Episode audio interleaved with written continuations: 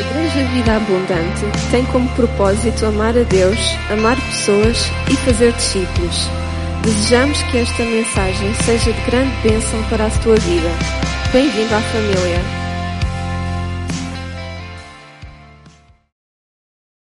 Glória a Deus. Vamos lá abrir a palavra de Deus em 1 Pedro. E no capítulo 3, a partir do versículo 8. Nós temos vindo a estudar esta carta né, e queremos-lo fazer assim seguido.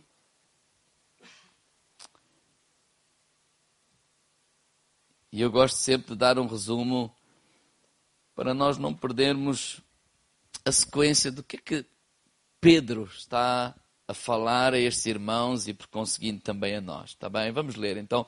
1 Pedro do capítulo 3, do versículo 8 ao versículo 17. E depois estudaremos do versículo 17 e o capítulo 4. Finalmente, 1 Pedro 8. E finalmente ser todos um, eh, de um mesmo sentido, perdão, de um mesmo sentimento, compassivos, amando os irmãos entranhavelmente, misericordiosos e afáveis não tornando mal por mal ou injúria por injúria, antes pelo contrário, bem dizendo, sabendo que para isto fostes chamados, para que por herança alcanceis a bênção. Porque quem quer amar a vida e ver os dias bons, refreia a sua língua do mal, e os seus lábios não falem engano.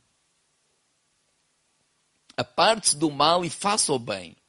Busca paz e siga, porque os olhos do Senhor estão sobre os justos e os seus ouvidos atentos às suas orações.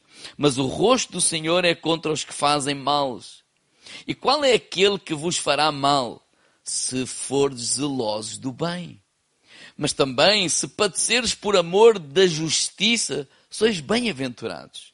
E não temais com medo deles, nem vos turmeis, Antes, santificai a Cristo como Senhor em vosso coração e estáis sempre preparados para responder com mansidão e temor a qualquer que vos pedir a razão da esperança que há em vós. Tendo uma boa consciência para que naquilo que falam mal de vós, como de malfeitores, fiquem confundidos e os que blasfemam do vosso bom procedimento em Cristo. Porque melhor é que padeçais fazendo bem, se a vontade de Deus assim o quer, do que fazendo o mal. Pedro está a escrever esta carta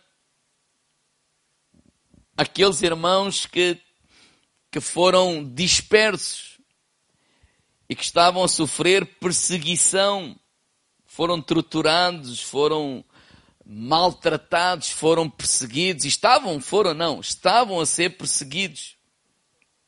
Então Pedro escreve esta carta para os encorajar. Ele escreve esta carta para os fortalecer, para os ajudar a não ficarem amargurados com essas dificuldades e a perseguição que eles estavam a sofrer. Então ele começa no capítulo 1 e encorajas a, a focar na eternidade. Olha, vivam com o vosso foco na eternidade. Não apenas no aqui e no agora, mas há uma eternidade, há uma vida eterna à nossa frente. Segundo lugar, ele diz: olha, enquanto vivermos aqui na terra, vamos viver em santidade, em temor e em amor. Em santidade e em temor perante o Senhor e em amor uns com os outros. E ele diz, porque essa é a marca do cristão. E então ele começa a falar sobre os vários relacionamentos. O relacionamento nós para com o governo. E ele começa a falar sobre a submissão às autoridades instituídas, e já falámos acerca disso. Ele começa a falar sobre o relacionamento, o nosso relacionamento, ou o relacionamento deles, e é para nós também, com o patrão, a entidade patronal. E ele diz, olha, tenha uma atitude de submissão e, e, e o porquê e a sequência é sempre o mesmo, ser um bom testemunho. Essa é a marca do cristão. E como casais, ele dá também, falámos isso no domingo passado, do versículo 1 do capítulo 3 até ao versículo 7, é? o relacionamento entre marido e mulher. Olha, mulheres, é? como devem se relacionar com os maridos não crentes. Olha, maridos crentes, como se devem relacionar com as mulheres crentes. É? E ele dá várias instruções. E agora ele começa a falar sobre o relacionamento uns com os outros. Quando ele diz assim, vamos voltar a ler versículo 8, finalmente, não é? Ou seja, o, o, o, o assunto que ele vem a falar é começa no capítulo 2. Ou seja, não é alguma coisa que ele vai falar agora, não. Ele já vem de trás, ele está a falar sobre relacionamento. O nosso relacionamento na sociedade, o nosso relacionamento com o patrão, o nosso relacionamento com a esposa, com o marido, com o cônjuge. Ou seja, agora o nosso relacionamento uns com os outros, finalmente ser todos de um mesmo sentimento. ou, ou seja, tenham todos o mesmo pensamento.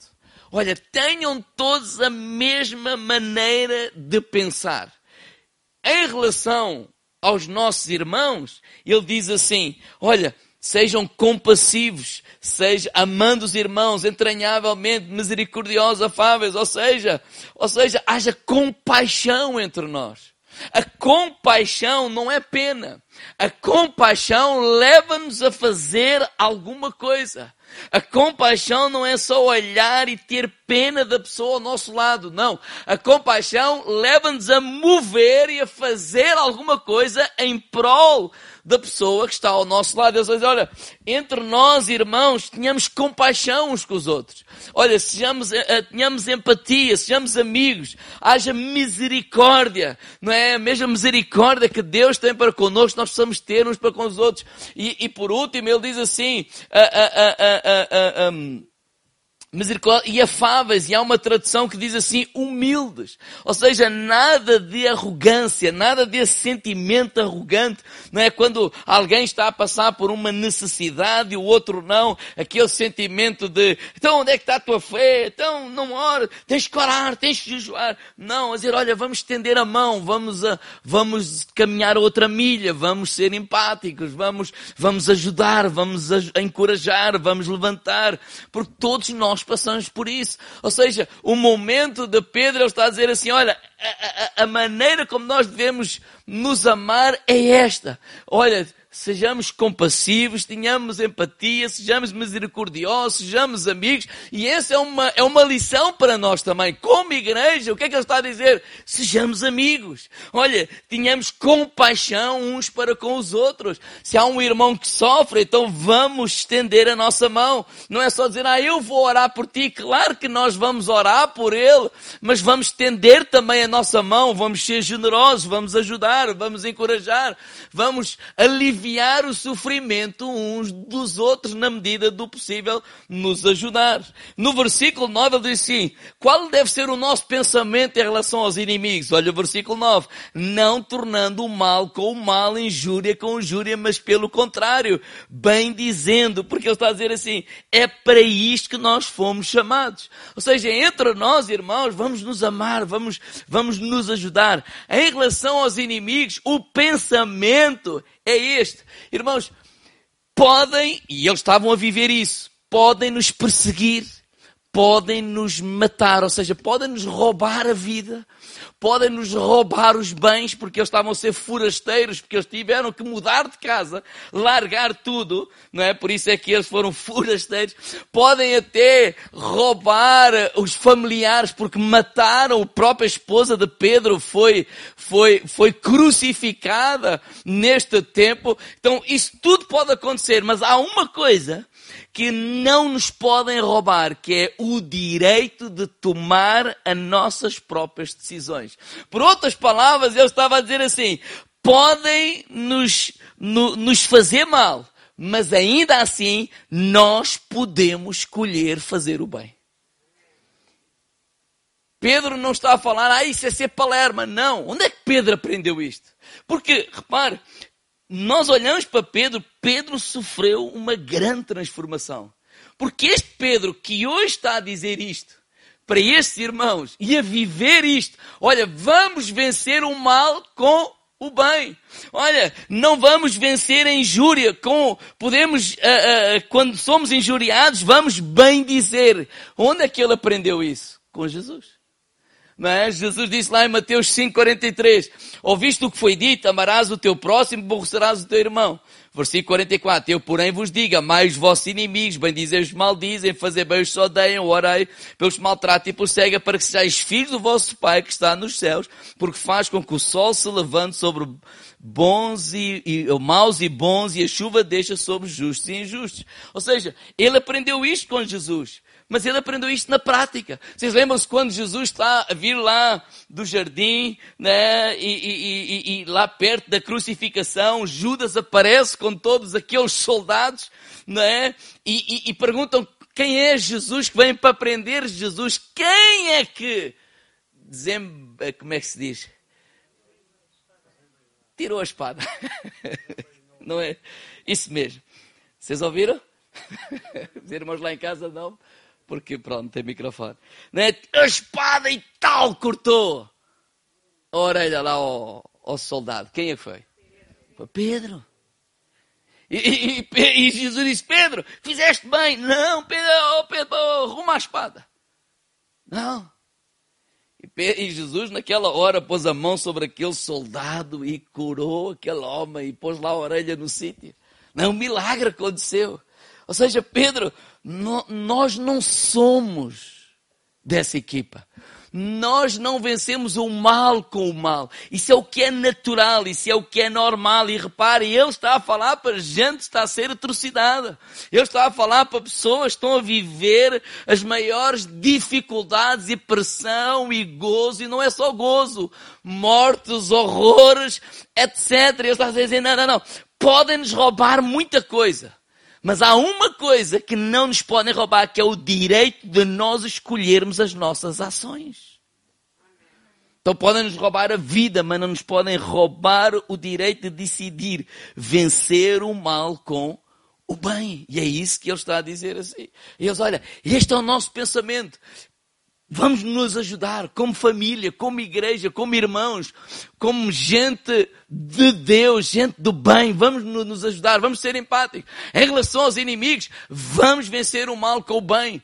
Vamos bem dizer aqueles que nos maldizem. Porque ele está a dizer assim, para isto nós fomos chamados para quê? Para bem dizer. Para isto nós fomos chamados para quê? Para praticar o bem, para praticar a justiça, para fazer uh, uh, aquilo que é uh, uh, correto. E no versículo 10, ele diz assim, olha, vocês querem, querem amar a vida, vocês querem viver bons dias, né? Então ele diz assim, porque quem quer amar a vida, ver dias bons, refreia a sua língua do mal, os seus lábios não falem engano, parte-se do mal, faça o bem, busca paz, siga, porque o, os olhos do Senhor estão sobre os justos e os seus ouvidos atentos às suas orações uh, uh, mas o rosto do Senhor é contra aqueles que fazem mal. Olha, ele está a dizer assim: olha, vamos primeiro guardar a língua. Guardar a língua de quê? De murmurar, de criticar, de resmungar.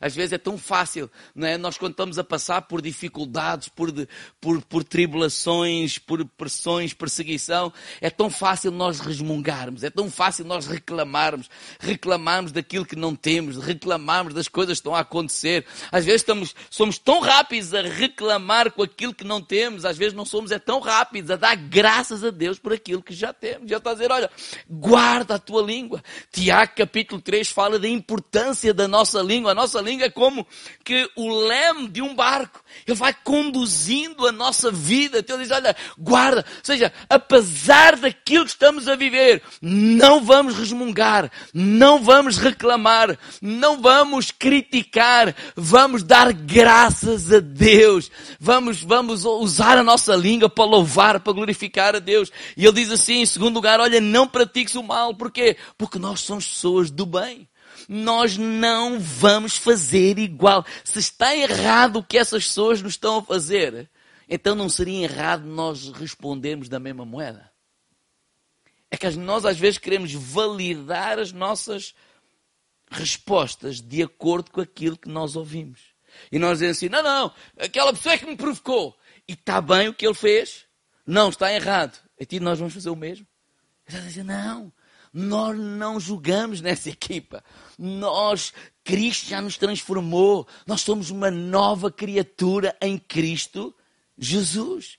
E ele diz: Olha, vamos sempre buscar o quê? A paz.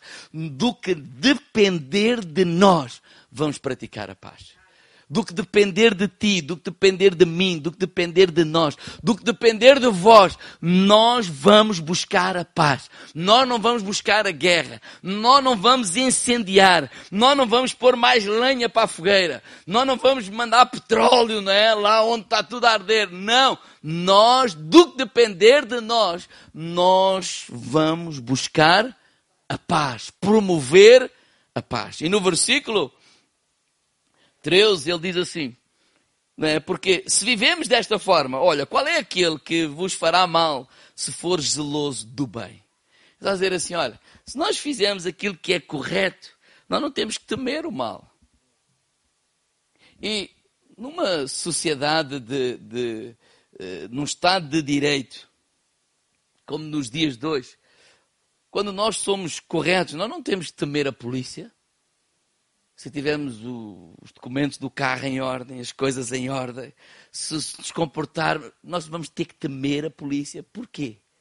A polícia não existe para, para, para, para, para aqueles que fazem o bem, ou, ou até ah, existe para os proteger. Então, o que ele está a dizer é assim: olha, se fizermos o que é correto, nós não temos que temer. Nós não temos que ficar aí preocupados, ansiosos. Mas ele também vai mais longe mas também se padeceres por amor da justiça, sois bens-aventurados. Ou seja, mas se a nosso sofrimento é por causa de Jesus, é perseguição por causa de sermos seguidores de Jesus, então aí nós não temos que temer, nós temos que nos alegrar. Essa é a palavra de Deus. Essa é a palavra de Deus. Eu vou só saltar aqui no capítulo 4, versículo 12 só, o que é que ele diz, depois lemos outro dia, mas eu vou ler o versículo 12 a 14. 1 de Pedro 4, 12. Queridos amigos, estou a ler na versão livre, se não se admirem quando vierem a passar por provas ardentes, como se algo estranho vos sucedesse. Pelo contrário, alegrem-se porque estas provações uh, vos tornarem companheiros de Cristo nos seus sofrimentos. Depois terão o gozo e o privilégio de participar na manifestação da sua glória. Considerem-se felizes se são insultados por serem cristãos, porque o glorioso Espírito de Deus repousa sobre vocês. A dizer assim, olha, alegrem-se. Jesus disse assim, olha, se me perseguiram a mim, vão perseguir a vocês. Então, não olhar para a perseguição, não olhar para o gozo por causa de sermos de Jesus, seguimos a Deus, como algo de estranho, como algo do outro mundo. Ah, mesmo nos dias de hoje, sim, mesmo nos, dias de hoje, o capeta às vezes, olha, não, em vez de ficarmos envergonhados, em vez de ficarmos irados, vamos se alegrar e dar graças a Deus. Porque também há uma parte positiva que acontece em nós e já vamos ver. Versículo 15. Antes santificai a Cristo como Senhor em vosso coração e estáis sempre preparados para responder com mansidão e temor a qualquer, uh, a qualquer que vos pedir a razão da esperança que há em vós. Eu vou ler a versão, a versão o livro, versículo 15 e 16. Ele diz assim: Deixem Cristo ser o Senhor exclusivo no, dos vossos corações. Ou seja, Cristo é o Senhor dos nossos corações. Quando as coisas estão bem, quando as coisas são boas, quando o tempo é bom, mas Ele é, continua a ser o Senhor quando o tempo é mau na nossa vida. Em todo o tempo, Ele é o Senhor. E Ele é aquele que governa, e Ele é aquele que dirige. Diz, olha, deixem que Ele seja o Senhor exclusivo dos nossos corações. Não há outro Senhor nos nossos corações. E depois Ele diz assim: se alguém vos perguntar a razão da vossa, da vossa esperança, estejam sempre preparados para responder. Mas eu gosto deste versículo 16 nesta versão. Diz assim: com delicadeza e respeito. Tenho uma boa consciência. Se os homens falarem mal de vocês, virão eles próprios a ficarem envergonhados por vos terem acusado falsamente, ao verificarem a vossa boa conduta em Cristo. O que ele está a dizer é assim: olha, a perseguição, quando ele diz, olha, alegrem-se, porque ela também é uma oportunidade para testemunharmos de Jesus. Sabe que nós testemunhamos de Jesus quando gozam conosco? Nós testemunhamos de Jesus no meio da perseguição. O que ele está a dizer é assim: olha, essas pessoas que fazem, que acusam, que criticam, que, que, que picam de propósito, ao ver o nosso testemunho, a maneira como reagimos, isso é um testemunho de Jesus, ou, digo ao lado, um testemunho. Né? Podem dizer outra vez para eu beber água. né? Porque alguns não é um testemunho. É mesmo triste. Que ele está a dizer assim, ah, não, não, mas provocaram-me. Sim.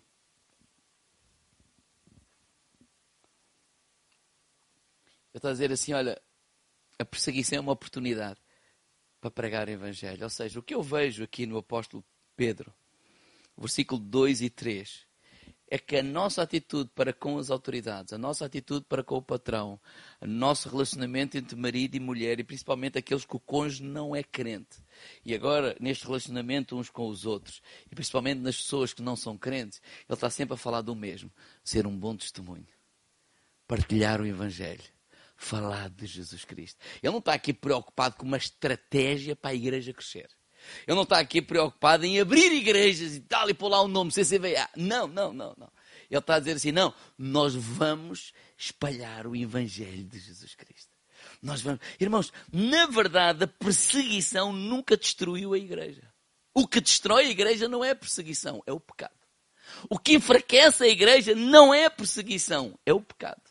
Nós vemos isso em Atos, capítulo 6. Quando a igreja foi perseguida lá de Jerusalém e, e todos os cristãos ou os discípulos, exceto os apóstolos, tiveram que fugir de, de, Jerusalém. O que aconteceu é a perseguição é um vendaval que espalha a semente. Espalha no sentido, toda aquela gente que saiu de Jerusalém, por onde foi? Foi pregando o Evangelho, foi falando de Jesus. Não há estratégia no sentido, ai, vamos abrir uma igreja e pôr uma placa. Não. Nós carregamos uma mensagem. E por onde eu ando, por onde tu andas, por onde nós andamos, nós vamos partilhar esta mensagem do Evangelho de Jesus Cristo. Nós não carregamos uma placa de CCBA, nós carregamos uma mensagem do Evangelho de Jesus Cristo. Então a perseguição nunca foi um problema para a igreja. O problema é o pecado, não a perseguição. E nesse contexto, ele diz assim: olha, é tão importante pregar o Evangelho ou anunciar o Evangelho, ou seja, é tão importante falar de Jesus, quanto é importante como a nossa atitude, a nossa maneira ao falar de Jesus. Porque este versículo 16, o que ele diz assim, olha, nós não estamos aqui para ganhar uma discussão. Nós estamos aqui para ganhar uma. Há pessoas que ganham a discussão. Não, não, vê lá aí, vê lá católico, vê lá, vê, vê lá na tua, na tua Bíblia, não precisa ver. Eis do 20, vê lá o que é que diz, eis do 20, diz. Não traz outros Deus, nem imagem. Ele pode ficar todo contente, ganhou a discussão. Perdeu foi a pessoa. Pedro está a dizer assim: olha, nós não estamos aqui para ganhar discussões. Isto não é ver quem é que ganha. Nós não, não estamos a isto é ver quem é que leva o prémio. Não. Nós estamos aqui para conquistar corações. Ele está a dizer assim: olha, ganha o coração da pessoa. E como é que ele nos encoraja, ou o conselho que ele dá? Olha, ser delicado e ser respeitoso. Porque se a pessoa decide adorar uma imagem, nós vamos respeitar quem o faz.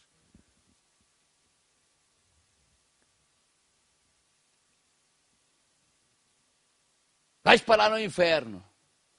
Se calhar alguns que dizem isso também lá vão. Mas depois a gente vê.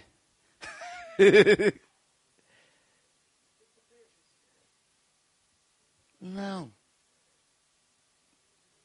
Nós não estamos aqui para convencer. Eu estou aqui para partilhar. Há uma esperança. Ele diz a razão da minha esperança. Olha, a minha esperança tem uma razão. A razão é Jesus. E eu partilho. E eu falo. E tu falas. Não é uma guerra para ser ganha, não é um, um, um, conflito de ideias a ver quem é que tem os melhores argumentos para convencer o outro. Não, não faz sentido atacar pessoas, não faz sentido humilhar pessoas, não faz sentido ridicularizar pessoas.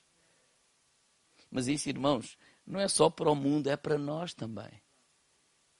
Não é só aqui no púlpito, claro, mas fora do púlpito.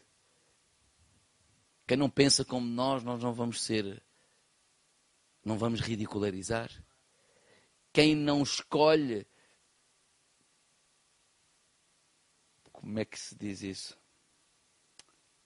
Agora, não vamos ridicularizar quem faz outras escolhas a nível sexual, quem faz tem outras mentalidades, etc.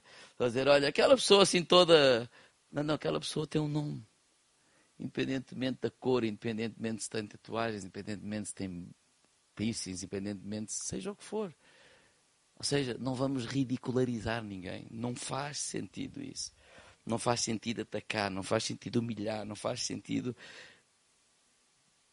Quem é que gosta de ser ridicularizado? Levante lá o braço.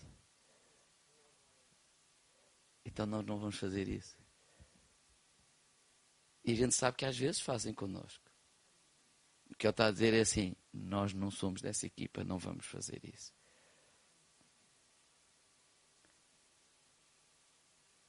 Versículo 17. E terminamos aqui. Ele diz assim: Porque melhor é que padeçais fazendo o bem, se a vontade de Deus assim o quer, do que fazendo o mal.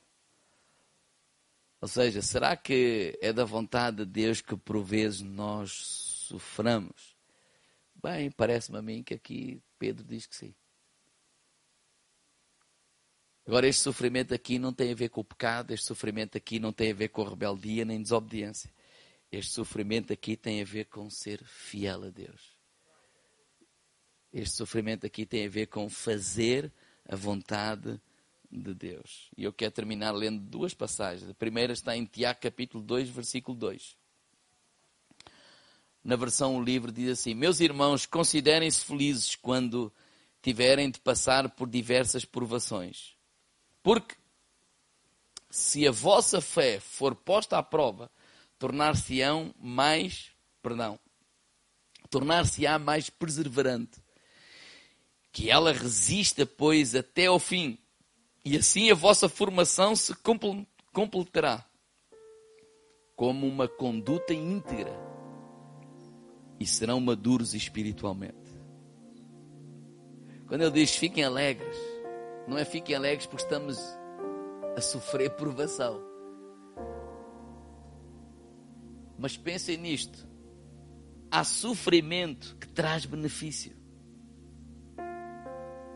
Eu não sou muito dado a essas coisas do ginásio. Por isso eu vou falar de um exemplo que eu não faço. Né? Quem vai para o ginásio paga para sofrer. Sim ou não? A pessoa está lá a fazer aquilo, transpira, até dizer, tal e tal. Ele está a sofrer, porque custa. Mas isso traz benefícios. O que Pedro, aqui Tiago está a dizer é: olha, alegrem-se porquê? Porque a vossa fé posta à prova tornar-se-á mais perseverante. E ao perseverares, ao resistir, o caráter de Cristo está a ser formado em ti e em mim. E o caráter de Cristo a ser formado em ti e em mim, tu estás a tornar uma pessoa mais íntegra. E ele diz aqui, e maduro espiritualmente. Vamos pensar assim: o que é uma pessoa madura fisicamente? No sentido que é uma pessoa imatura. Aquelas pessoas que é um bebê? Um bebê, um bebê não tem foco. Um bebê, a gente olha, chama ali, anda cá. E aponta-lhe assim, tipo um chupa. E ele vai. Mas se a meio alguém aqui aponta com outra coisa qualquer, o chocolate, ou qualquer outra coisa, um brinquedo, ele logo se perde. Sim ou não? Ele não é muito fácil ficar focado. manda arrumar um quarto. Ele que até pode começar. Mas se tiver muita coisa, se aquilo demorar meia hora, alguma vez ele consegue estar meia hora? Não. Ele ao fim de 10 segundos já está farto. Espiritualmente também é assim. As pessoas ficam, desfocam-se. As pessoas desistem. As pessoas, por dar cá aquela coisa, ah, tal, não vale a pena. Tenta dizer assim: olha, as provações servem para quê? Para nós nos tornarmos maduros. Nós crescermos. Ou seja, não é pela dificuldade que nós vamos desistir. Olha para o Pedro. O Pedro que, que pegava na espada e cortava orelhas, agora perde a mulher e diz aos irmãos: Vamos vencer o mal com o bem. Perde, não é bem perder. Foi crucificada. Não foi assim um, uma doença apareceu e tal, olha, ninguém. Não, não. Foi maldade. Ele tornou-se mais maduro, mais perseverante, mais compassivo então é isso que Tiago está aqui a dizer que acontece. Então as, as provações elas são o quê? Elas são passageiras. As provações elas são o quê? Elas são pedagógicas. Porque elas vão nos produzir em nós perseverança. Então é o sofrimento, é a escola do Espírito Santo. Eu não me lembro agora, mas há uma passagem que diz que Jesus aprendeu por aquilo que sofreu também. Então, as maiores lições nós aprendemos quando? No tempo mais difícil. Romanos 5:3. Eu vou ler na versão livre também. E também nos regozijamos nas tribulações, está Paulo a falar. Porque sabemos que elas nos ensinam a persistência. E depois a persistência fortalece-nos o caráter. E ajuda-nos para que a nossa esperança se torne forte. E nessa esperança nós não ficaremos desiludidos, pois sentimos o amor de Deus que nos nossos corações, pelo Espírito Santo, que Ele deu. Ou seja, está a dizer assim: olha, Deus trabalha em nós através de todas essas coisas. Então Pedro está a encorajar aqueles irmãos assim: olha, não percam de vista o que Deus está a trabalhar em nós. Não, não percam de não, não, não fiquem a olhar só para aquilo que é visível, para a maldade do Nero, do imperador, para a maldade destas pessoas. E, e, a gente começa a olhar e a ficar amargurados e a ficar zangados e a, e, e, a odiar tudo e todos, a dizer: não, não, não, não, não, não, não se percam. Há um propósito. Nós vamos testemunhar de Jesus. Há coisas que nós nem vamos saber, mas há pessoas que te conhecem, há pessoas que te observam, há pessoas que veem a tua maneira. Podes nem saber quem são, eles nunca te vão contar, mas Deus vai trabalhar no coração deles através da tua vida. Nós não precisamos de saber tudo, nós nem temos que saber tudo. Há muita coisa a gente ficava um bocadinho vaidosa e só ia estragar. Mas ele está a dizer: não vamos perder de vista a nossa coroa de glória. Vamos viver, praticar o bem, guardar a nossa língua, vencer o mal com o bem. Mas ainda que o sofrimento aconteça por causa da perseguição de ser de Jesus, é o único sofrimento que Deus diz: ok, ele até serve para o caráter de Cristo seja construído em ti. Amém? Vamos ficar de pé, se faz favor.